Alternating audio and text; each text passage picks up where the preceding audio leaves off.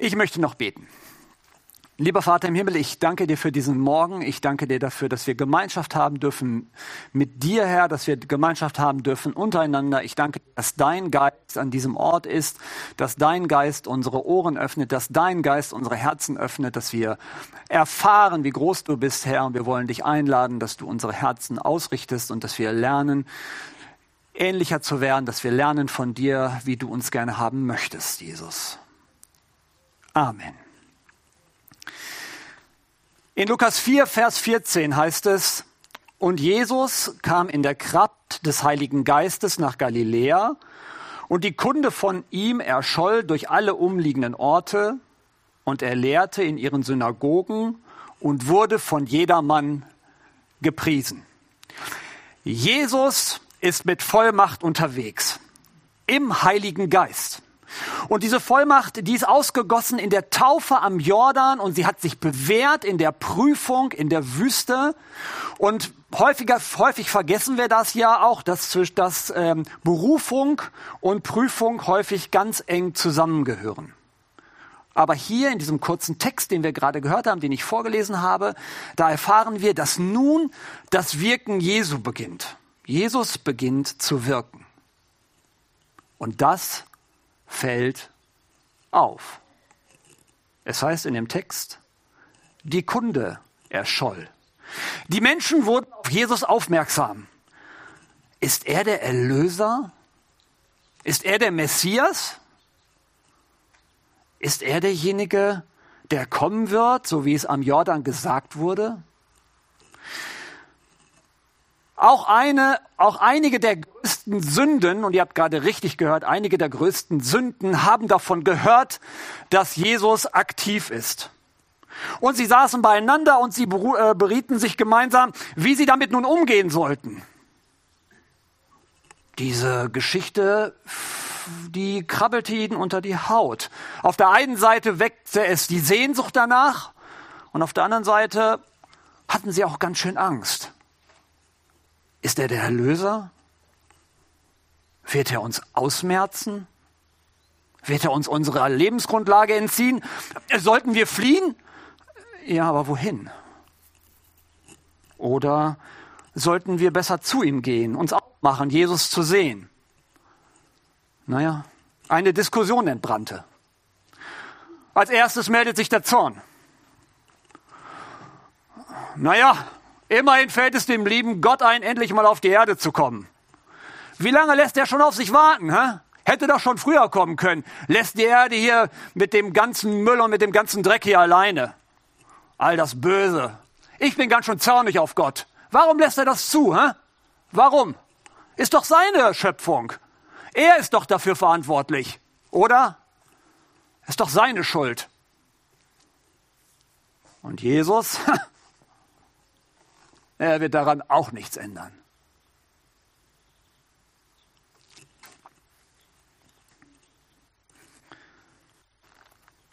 Kennst du die, Zimmer, die Stimme des Zorns und der Wut? Kennst du die? Wer schon von euch schon mal richtig wütend gewesen ist, so richtig zornig gewesen ist, der weiß, dass Zorn und Wut ein ganz mächtiges Gefühl sind. Und bei, wenn man richtig zornig ist und richtig wütend ist und nicht, weil man es spielt, sondern weil es einen wirklich gerade richtig bewegt, der weiß auch, dass man ein Stück weit die Kontrolle verliert. Zorn und Wut sind mächtig. Und wenn ihr so ein bisschen geguckt habt, vielleicht mal auch in die, in die Welt hinein, es gibt nichts, wovor Regierende mehr Angst haben als vor den Zorn und den, die Wut ihrer Bürger. Wutbürger, Zornbürger. Zorn und Wut, das ist ein ganz ein Gefühl, was einen wirklich ganz schwer auch zu schaffen macht. Und ganz häufig ist es so, dass wütend und zornig ist auf andere. Dass Menschen da sind, die einen, die Narben in einem und in einem Leben hinterlassen haben. Zum Beispiel in der Familie. Wir hoffen ja immer zu Hause, wenn wir in der Familie sind, wenn wir untereinander unterwegs sind, dass alles harmonisch abläuft. Aber man weiß auch, dass Familie nicht mal nur der Ort der Harmonie ist, sondern dass auch Wut und Zorn dann in diesen in Familien, dass es zu Verletzungen und zu Narben kommt. Und dass man dass das alles sehr weh tut. Auch unter Freunden, dass man sich weh tut. Man kann wutend und äh, Wut und Zorn haben, auch auf Namen, die man in der Gemeinde zuge, die man äh, beibekommen, beibekommen hat. Wisst ihr, Gott hat so große Erwartungen an mich und so große Erwartungen an dich, wie wir uns verhalten sollen, was für ein Anspruch es ist, wie wir miteinander auskommen sollen hier in der Gemeinde. Und wir merken doch regelmäßig, dass wir, gegen, dass wir untereinander versagen. Und macht einen das auch wütend. Warum wird das nicht besser? Warum tut er das jetzt gerade? Warum verletzt er mich mit seinen Worten? Warum verletzt er mich mit seinen Gesten? Warum verletzt er mich in der Art und Weise, wie er, wie er handelt? Und das macht mich wütend. Das macht mich zornig. Das produziert Namen.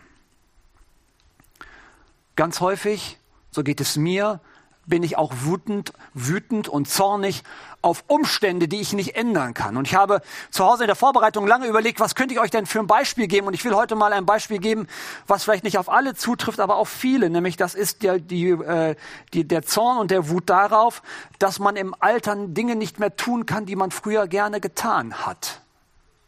Reisen zum Beispiel. Dass man gerne verreist ist und auf einmal feststellt, das Alter macht es leider nicht mehr möglich. Oder Radfahren. Ja, ich bin ein leidenschaftlicher Radfahrer. Ich war gerade in Berlin, bin da drei Tage lang durch Berlin gefahren. Ich kann mir gar nicht vorstellen, wie das mal irgendwann sein wird, wenn ich kein Fahrrad mehr fahren kann. Und wenn man dann merkt in einem gewissen Alter, dass man Dinge dann nicht mehr kann, das kann einen schon zornig und wütend machen.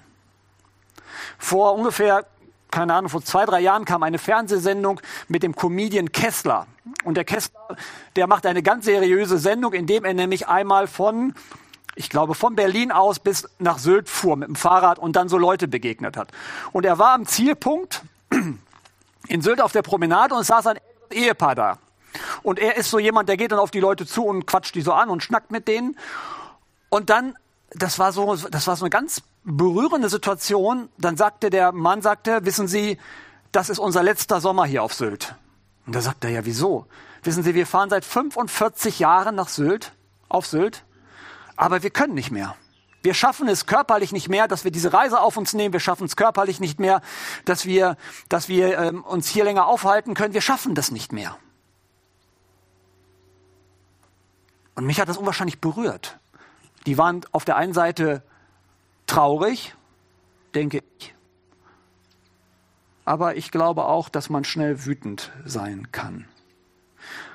Oder man ist zornig auf sich selbst zornig auf sich selbst, auf seine eigenen Mängel. Wisst ihr, in der Bibel wird sehr schön davon berichtet, wie Paulus diesen Pfahl im Fleisch hat. So nennt ja die Bibel das Ganze. Und wir wissen ja gar nicht, was das ist. Das heißt, er hat einen Mangel, er hat irgendein körperliches Gebrechen und er ringt mit Gott und sagt, Herr, warum schenkst du mir nicht diese Heilung? Ich möchte geheilt werden. Und er betet dafür und er macht Lobpreis und Prophetie und alles mögliche, aber er wird nicht geheilt. Und ich glaube, dass er zwischendurch auch auf Gott wütend war und zornig war und sagt, warum tust du das jetzt nicht? Warum? Warum ist das so? Warum muss ich mit diesem Mangel leben? Warum ist das so? Oder auch das eigene Versagen. Ja, ihr erinnert euch an Petrus, der nach der, nach der ähm, Verleugnung da bitterlich geweint hat, weil er versagt hat und weil er zornig und wütend auf sich selber war, weil er gesagt hat, ich wollte es doch so gut machen. Ich habe es nicht hingekriegt. Ich habe es einfach nicht hingekriegt. Und aus dem Ganzen, aus der Wut auf die Umstände, der Zorn auf mich selbst, der Zorn auf andere, entsteht auch ganz schnell der Wut und der Zorn auf Gott. Das kommt ganz schnell hintereinander her, wenn die Dinge nicht so laufen, wie man es gerne hätte, wenn Narben im Leben nicht verheilen, wenn Gott doch nicht eingreift. Das kann mich schon ganz schön zornig machen.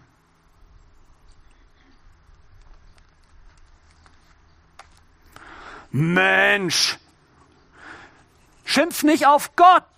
Löst deine Probleme selbst, sagt der Stolz. Hilf dir selbst, dann hilft dir Gott. Ist doch so, oder? Hm? Ich bin mir doch selbst der Mensch. Ich kann doch alles selber. Haus bauen, Auto reparieren, Technik bedienen. Ich kann alles selber. Wozu brauche ich Gott? Ich? Nein. Ich helfe mir selber. Tja. Ach ja, wenn Gott Jesus mir eine Einladung schickt, dann komme ich vielleicht. Und außerdem, ich hätte schon einiges mit ihm zu besprechen, was ich wohl erwarten würde, was er hier umsetzt.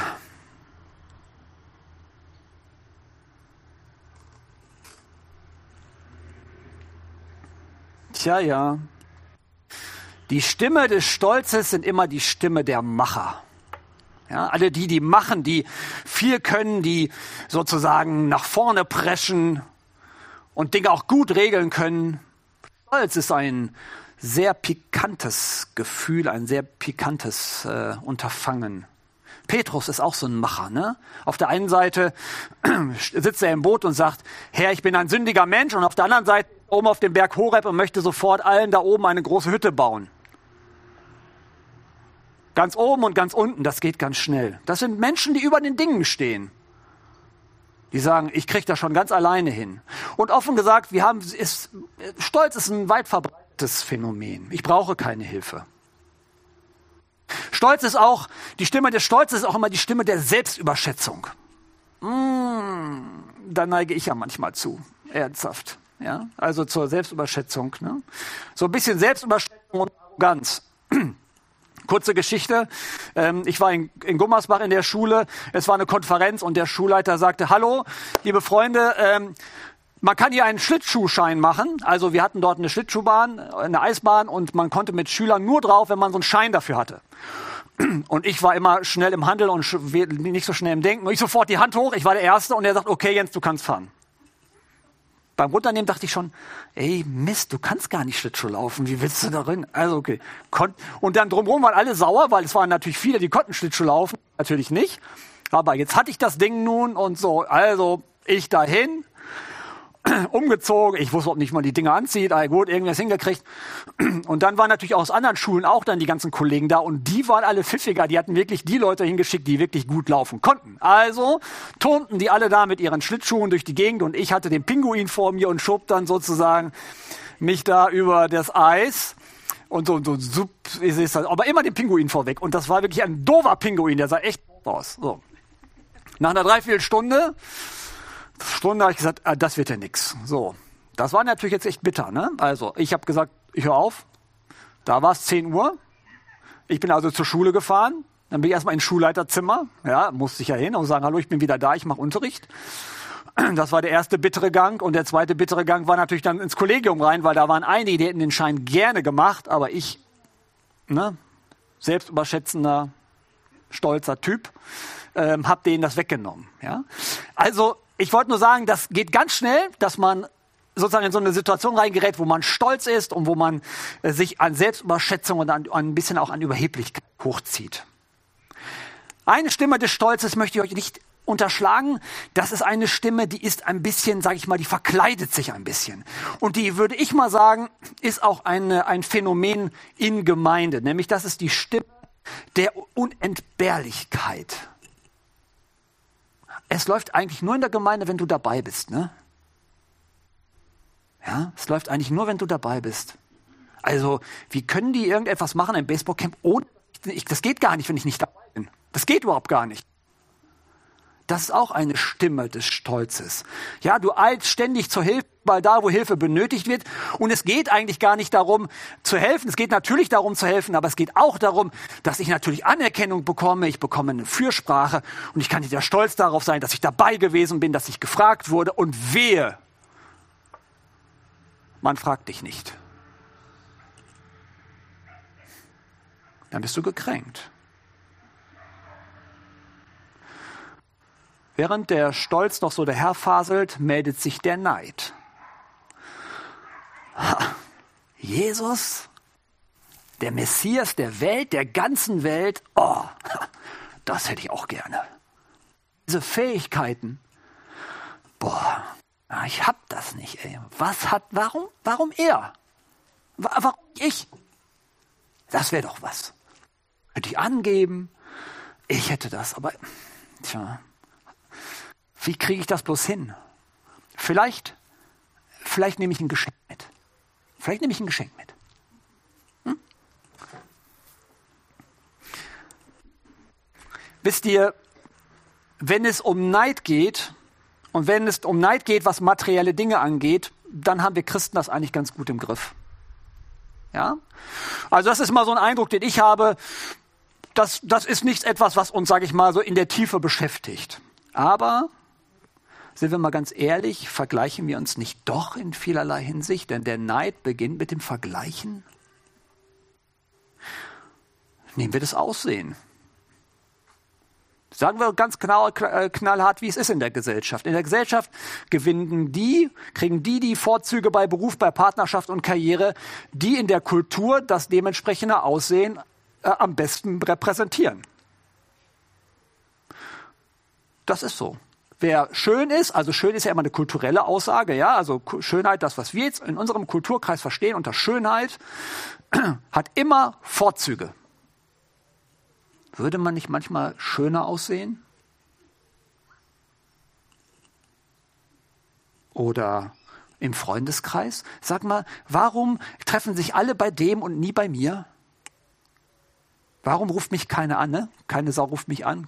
Kein Schwein interessiert sich für mich. Ihr kennt vielleicht das Lied. Warum kommen eigentlich alle zu dem, der, was ich nicht habe?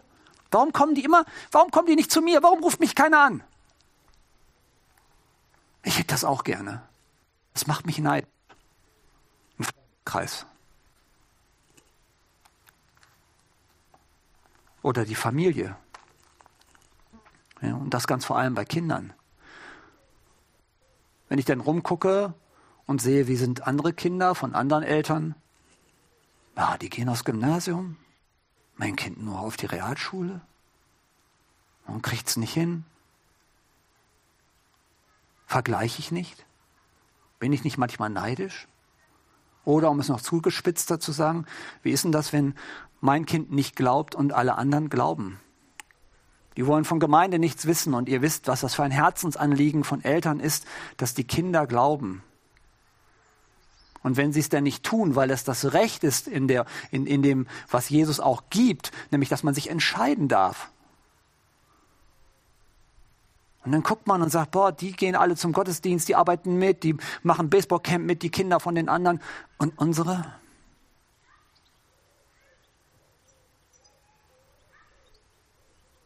Wird man da nicht manchmal neidisch? Man wird es nicht aussprechen, aber fühlt man es nicht doch? Oder wenn es um die Gesundheit geht? Was hat er, was hat sie, was ich nicht habe? Das ist der Satz des Neides. Wir erfahren das bei, und, ähm, und Neid paart sich ganz schnell mit Wut und mit Eifersucht. Kein war wütend auf Gott und neidisch auf Abel.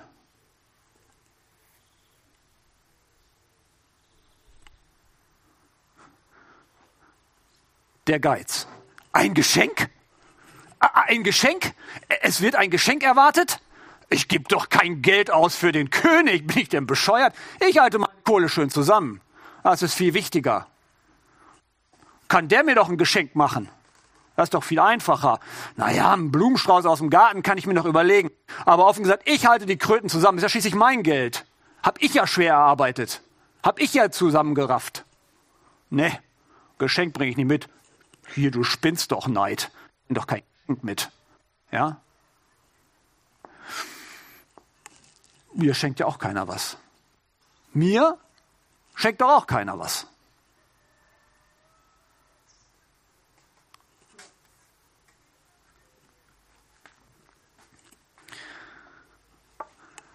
Nur damit das gleich klar ist. Sparsamkeit und Geiz sind zwei verschiedene Dinge. Wenn wir von Geiz sprechen, dann ist das eine übertriebene Sparsamkeit und der Unwille, es zu teilen. Das ist Geiz. Wir kennen verschiedene Begriffe aus der, ne? Den Geizkragen, den Knauser und ein schwäbisches Wort, das müsst ihr unbedingt auch mitbekommen als kleines Lernstück. Das ist nämlich der Furzklemmer. Ja? Steht hier, habe ich nachgelesen. Ja? Das ist der Furzklemmer. Ich sag's nicht nochmal, aber ne? so. Geiz ist ein, ist ein ganz, ganz, ganz starkes und ganz schwieriges Thema, finde ich persönlich, weil Geiz, Geiz sieht. Ja? Keiner weiß, ob ich, ihr wisst gar nicht, ob ich geizig bin. Gut, Freunde würden das vielleicht merken, wenn ich beim, wenn ich irgendwo, äh, irgendwo sind, dass ich mal nicht das Essen bezahle und so. Aber ob ich 100.000 Euro auf dem Konto aus, äh, habe und nicht bereit bin, das herzugeben, weil, weil ich unwillig bin, es herzugeben, wisst ihr nicht. Ihr kennt meine Kontoauszüge nicht. Geiz kann sich schön tarnen. Auch in Gemeinde. Kommt gleich noch ein schöner Satz. Gibt es Geiz unter Christen? Geiz ist ein spannendes Thema. Geiz ist zum einen, dass man, ist zum einen, dass man bedacht ist, sein Eigentum zu vermehren, also mehr, mehr, mehr. Und auf der anderen Seite ist Geiz aber auch Eigentum mit aller Kraft zu erhalten. Bloß erhalten. Geiz ist Trend der Zeit. Wer geizig ist, kann sich nicht trennen, nicht loslassen. Und wenn er Pech hat, ist er der reichste Mann auf dem Friedhof oder der reichste Mensch. Geiz unter Christen Geiz unter Christen? Können Christen geizig sein? Nochmal, der Unwille, also die bewusste Entscheidung, ein Unwille ist eine bewusste Entscheidung, nicht teilen zu wollen.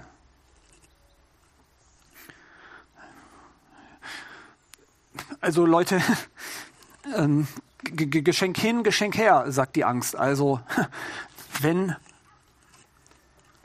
wenn der kommt, das geht nicht gut aus für uns. Ah. Ich, ich, da, da, da wird uns bestimmt der Himmel auf den Kopf fallen. Und äh, da, da habe ich echt Angst vor. Also wir, soll, wir sollten da nicht hingehen, auf, auf keinen Fall. Ah. Wer, wer soll denn auch vor seiner Gerechtigkeit bestehen? Das funktioniert doch nicht. Äh, ich kann das nicht. Also, äh, nee, Angst. Äh, ich, ich, ich bleib, ich, ich weiß noch nicht, ob ich mitkomme.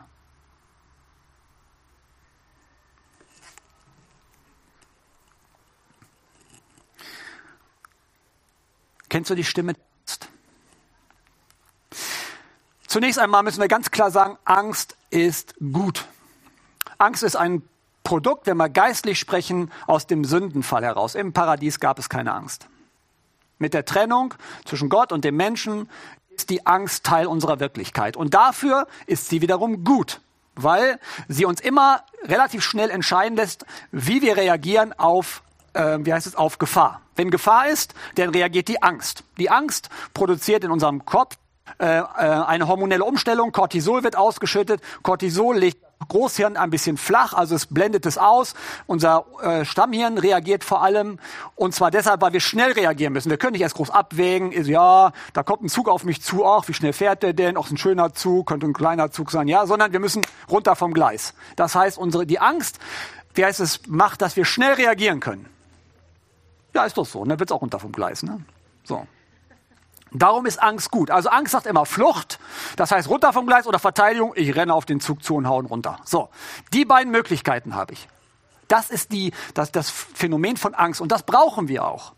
Wer schon mal richtig Angst hatte, eine prekäre Situation und die gemeistert hat, der fragt sich, wie habe ich denn das hingekriegt? Wie konnte ich das denn jetzt gerade bestelligen? Und dann stellt man fest, man hat irgendwie gar nicht denken können in dieser kurzen Bruchteil von Sekunde, wo man Angst hatte. Also Angst ist gut, weil sie uns vor Gefahr schützt. Der Begriff Angst kommt aus dem 8. Jahrhundert, aus dem Indogermanischen von Angu, die Enge, und auch so ein Wissenswort von Wirken. Ähm, ich spiele ja Theater, das habt ihr ja schon hier und da mitbekommen. Und wenn, wenn, wir, wenn ich das erste Mal auf der Bühne stehe, also so Premiere und auch vielleicht zweite, dritte Mal und ich stehe hinter der Bühne und alle haben schon so ein bisschen gespielt und ich warte auf meinen Auftritt, dann, dann habe ich einen Kloß im Hals. Ja, dann bin ich immer so am Röcheln, der muss ich mal trinken, trinken, trinken. Und ich gehe auch mit diesem Kloß raus, weil ich weiß, dass ich Angst habe. Das schnürt mir hier oben wirklich ein bisschen den, halt, das, den Hals zu. Angst ist in Corona-Zeiten ein ganz großes Thema. Wer heute Morgen noch ein bisschen geguckt hat, gestern in Berlin 10.000 Menschen auf der Straße wegen Corona-Regeln und alles Mögliche. Angst in Corona-Zeiten ist ein ganz großes Thema. Und wir Deutschen, die Deu German Angst, ja, das kennt ihr ja vielleicht auch ein bisschen, so German Angst, äh, wir sind eh grundsätzlich ein Land von Pessimisten. Ja? Wenn VW drei Wochen lang keine Autos produziert, dann denken wir gleich, die ganze Wirtschaft geht unter. Ja, wir sind eher so aus der Angst getrieben. Angst ist übrigens sehr produktiv, ja. Wenn ich weiß, da geht irgendwas den Bach runter, dann, dann bin ich auch, kann ich auch sehr aktiv werden, um dem zu widerstehen. Also Angst ist auch durchaus ein produktiver Faktor. Aber Angst ist zurzeit etwas, was ähm, in unserem Landen etwas, etwas breiter geht. Ich sage mal so ein paar Beispiele. Wir haben Angst vor dem Zerfall oder dem Wegfall, Wegfall des sozialen Zusammenhalts. Wegfall des sozialen Zusammenhalts. Die Armen werden immer ärmer, die Reichen werden immer reicher. Liebe Freunde, ich war in Berlin Fahrradfahren. Ich komme an einer Kirche vorbei. Äh, ich habe Ute und, den Kindern gestern noch die Bilder gezeigt. Ich habe eine Essensausgabe gesehen. Da war die Schlange locker 100 Meter lang. Und dann hat Ute gestern gefragt, was waren das denn für Leute? Und dann gucke mal geguckt, so reiche, äh, Quatsch, ähm, äh, wie heißt es, äh, ältere Leute, jüngere Leute, mittleren Alters. Also jetzt nicht irgendwie so, so eine, wo man sagen könnte, so ein Stereotyp dazwischen. Das ist der Wegfall des sozialen Zusammenhalts. Überleg mal in Stuttgart oder Frankfurt, was wir da erlebt haben, äh, auf den jeweiligen Plätzen, die Ausschreitungen. Und wenn ihr, und wenn ihr mal in, in die Großstädte fahrt und ihr kommt zurück, dann muss man für sich selber feststellen, dass wir hier in Eikos auch ein bisschen in einer Bubble leben, also in einer Blase. Wir haben den Vorrang und das Vorrecht, dass wir hier in einer Gegend leben, die von vielen Dingen wirklich noch verschont ist und wo wir viele Dinge gar nicht in dieser Härte miterleben, wie es in anderer Stelle wirklich durchschlägt. Da gibt es die Angst vor Wegfall des Lebensstandards. Hypotheken von Häusern laufen weiter. Da gibt es den Wegfall und den Verlust von Wohnraum. Angst ist infektiös. Das haben wir ja gerade gelernt. Angst ist infektiös. Je länger ich über Angst rede und je länger ich euch mit einem Thema Angst mache, desto mehr breitet sich das infektiös aus. Es ist auch ein guter Grund, nicht grundsätzlich immer und überall Nachrichten zu gucken. Ja, weil in der Regel ja pessimistische und schlechte Nachrichten verbreitet werden. Angst ist infektiös. Das heißt, man, man hat, man kann immer sagen, ja, es gibt äh, da und da und davor, ich möchte jetzt kein Beispiel geben, kann, verbreite ich eine gewisse Angst und irgendwann glaube ich, das ist ein subjektives Empfinden, weil diese Infektion sich bei mir festgesetzt hat. Das ist ein großes Problem, das ist eine subjektiv gefühlte Angst. Es gibt eine objektive Angst, wenn der Zug auf mich zurollt, ist das objektiv, weil der kommt ja auf mich zu. Es gibt aber die subjektive Angstgefühle und das ist ja etwas, was zurzeit auch sehr stark sich verbreitet. Zum Schluss. Also Leute, sagt die Bequemlichkeit, wisst ihr eigentlich, wie weit es bis nach Nazareth ist? Wisst ihr eigentlich, wie weit das bis nach Nazareth Erwin, weißt du, wie weit das bis nach Nazareth ist? Ey, ey komm, Erwin, da bleiben wir zu Hause. Wirklich, das finde ich, also ich finde es viel gemütlicher, zu Hause zu sein. Und Geschenk müssen wir auch noch besorgen. Portermarkt dazu, zu einer Tankstelle fahren. Ne? Nee. Also, Leute, ich bleibe zu Hause. Was bringt das da auch hinzureisen? Jetzt mal ehrlich. So ein weiter Weg, mal zu Fuß noch laufen. Vielleicht haben wir noch einen Esel oder so. Nee. Ein bisschen Chips und vielleicht haben wir ja Glück und die Eikoster Gemeinde überträgt die Predigt von Jesus irgendwie im Livestream oder so. Wir können ja mal gucken. Aber hin, hinfahren, das ist mir, das ist mir jetzt echt zu anstrengend. Ach, ich bin auch schon zu alt für sowas. Also, nee. Nee, nee. Genau.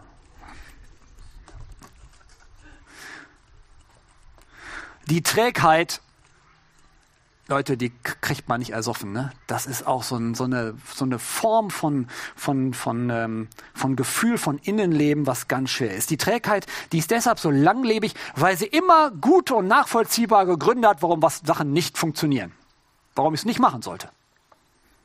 Ja, und ehrlich gesagt, du glaubst gar nicht, wie kreativ ich bin. Ja? Oder erinnert euch eure Kinder, wie kreativ die sind, wenn sie was tun sollen und sie haben keine Lust darauf, was die sich einfallen lassen, um Dinge nicht zu tun. Ja? Die Trägheit ist am raffiniertesten daran, wenn es darum geht, Ausreden zu finden. Ja, was soll ich denn schon ausrichten? Wie hier eine kleine Gemeinde in Eikos. Was sollen wir denn ausrichten? Gucken wir uns an in Corona-Zeiten. Macht das überhaupt Sinn? Neue Technik kaufen, aufbauen, jeden Morgen Stühle hinstellen, ja, Kaffee machen, Hygienekonzept. Was bringt denn das? Stellt euch vor, wir werden alle zu Hause, machen Übertragung. Das ist doch viel, viel bequemer, oder nicht? Oder wir sind noch nicht so weit. Oder ich, ich habe meine eigenen Probleme. Wieso soll ich mir jetzt noch Probleme mit anderen Leuten kümmern? Und offen gesagt, äh, da bin ich auch viel zu alt. Eigentlich bin ich viel zu alt. Das geht jetzt alles gar nicht mehr. Trägheit ist das Kennzeichen einer toten Gemeinde. Trägheit ist das Kennzeichen einer toten Gemeinde. Das sage nicht ich. Das sagt Gott. Und zwar in der Offenbarung zum Engel von Sardes. Das ist eine Gemeinde, die ist lebendig und sie ist doch tot, sagt er. Du hast den Namen, so sagt Gott, dass du lebst und bist doch tot. Werde wach und stärke das andere, das sterben will. Das ist Trägheit. Trägheit ist das ständige Bemühen, zu erklären, warum man noch nicht so weit ist.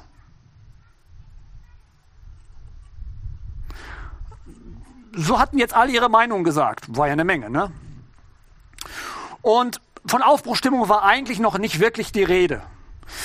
Aber seltsamerweise haben sich die verschiedenen Sünden dann doch überlegt, dass sie nach, Jerus nach, nach Nazareth gehen. Und sie kommen zur Synagoge nach Nazareth und weil es so voll ist und weil sie vielleicht auch nicht die Traute hatten reinzugehen, haben sie sich so ein bisschen unter das Fenster gesetzt und wollten Jesus wenigstens hören oder wenigstens einen Hauch davon erfahren. Und wie das so ist, steht Jesus vorne an dem Pult und ihm wird die Jesaja-Rolle gereicht. Und dann liest Jesus vor. Der Geist des Herrn ist auf mir, liest er weil er mich gesalbt hat und gesandt, zu verkündigen das Evangelium den Armen. Und zu predigen den Gefangenen, dass sie frei sein sollen, und den Blinden, dass sie sehen sollen, und den Zerschlagenen zu erlassen in die Freiheit und zu verkündigen das Gnadenjahr des Herrn. Und die Sünden unter dem Fenster, die haben auf einmal das Gefühl, als wenn Jesus sie direkt anspricht. Hey Mensch, der du heute Morgen hier bist und du bist zornig auf etwas. Du bist wütend. Jesus sagt dir heute Morgen, gib mir deinen Groll. Zerbrich die Wut in Stücke und lege sie unter das Kreuz. Ich schenke dir meine Gnade. Ich schenke dir meine Vergebung. Ich schenke dir meine Freiheit von diesen Gefühlen hey, du, der du heute Morgen hier bist, ich errette die Welt, aber langsam. Und ich fange mit dir an. Habe Geduld mit dir selbst und habe Geduld mit deinen Mitmenschen. Vergib ihnen. Vergib ihnen und vergib auch dir. Vergib auch dir selbst. Verzeihen und vergeben ist das Einzige, was ändert. Und du stolzer Mensch, du da heute Morgen hier sitzt und der du hier vorne auch stehst, du hast dich irgendwie unersetzlich gemacht. Gib mir deine Krone aus eigenen Leistungen und aus eigenen Fähigkeiten, also aus eigener Überheblichkeit. Gib mir deine Krone. Denn das ist echte Demut, dass ich für dich, der du so stolz bist, eine andere Krone aufsetzen werde. Und zwar die Krone, die gespickt ist mit Nadeln. Ich bin da für dich. Ich beschenke mich mit dich mit dem, sagt Jesus, was du brauchst. Nämlich Nähe, Geduld und Liebe.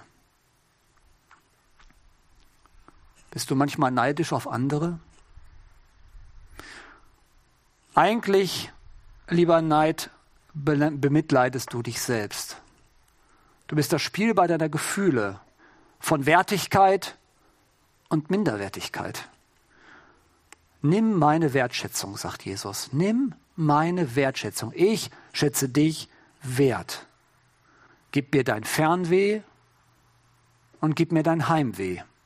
Gib mir deine Höhenflüge und gib mir deine Tiefschläge.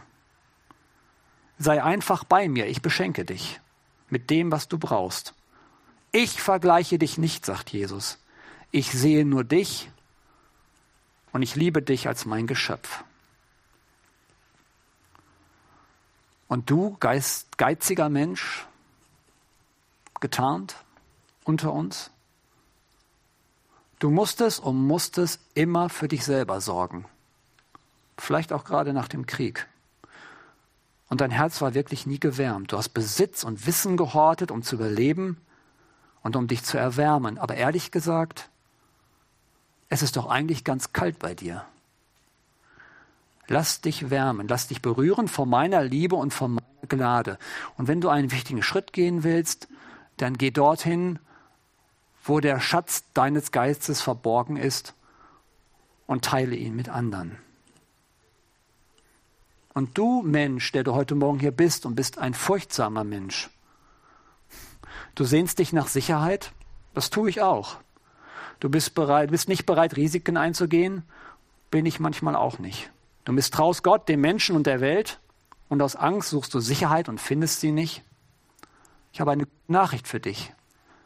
Ich halte die Welt in meinen Händen. He's got the whole world in his hand. Ich schenke dir einen Frieden, der über den Tod hinausgeht. Und du träges Geschöpf, ich habe mich entschieden zu lieben und mich hinzugeben. Denn Liebe, liebe Freunde, ist eine Entscheidung. Ich habe auch entschieden, dich zu lieben, dich, der du heute Morgen hier sitzt. Und ich habe mich entschieden, dass ich dich, der du heute Morgen hier sitzt, auch brauche. Du sollst Menschen den Frieden bringen, den Frieden, den sie noch nicht kennen, auch wenn du dabei ein paar Schrammen abbekommst. Du zählst, du, der du hier heute Morgen sitzt, du zählst und ich zähle auf dich. Gib mir deine Resignation und deine Gleichgültigkeit. Ich will sie durch die Kraft des Heiligen Geistes ersetzen. Von dieser Ansprache angerührt sitzen sie da und die Frage ist, wann soll das denn geschehen? Und im nächsten Satz, nachdem Jesus die Rolle zugemacht hat, stellt er sich hin und sagt, heute, heute ist dieses Wort der Schrift vor euren Ohren erfüllt.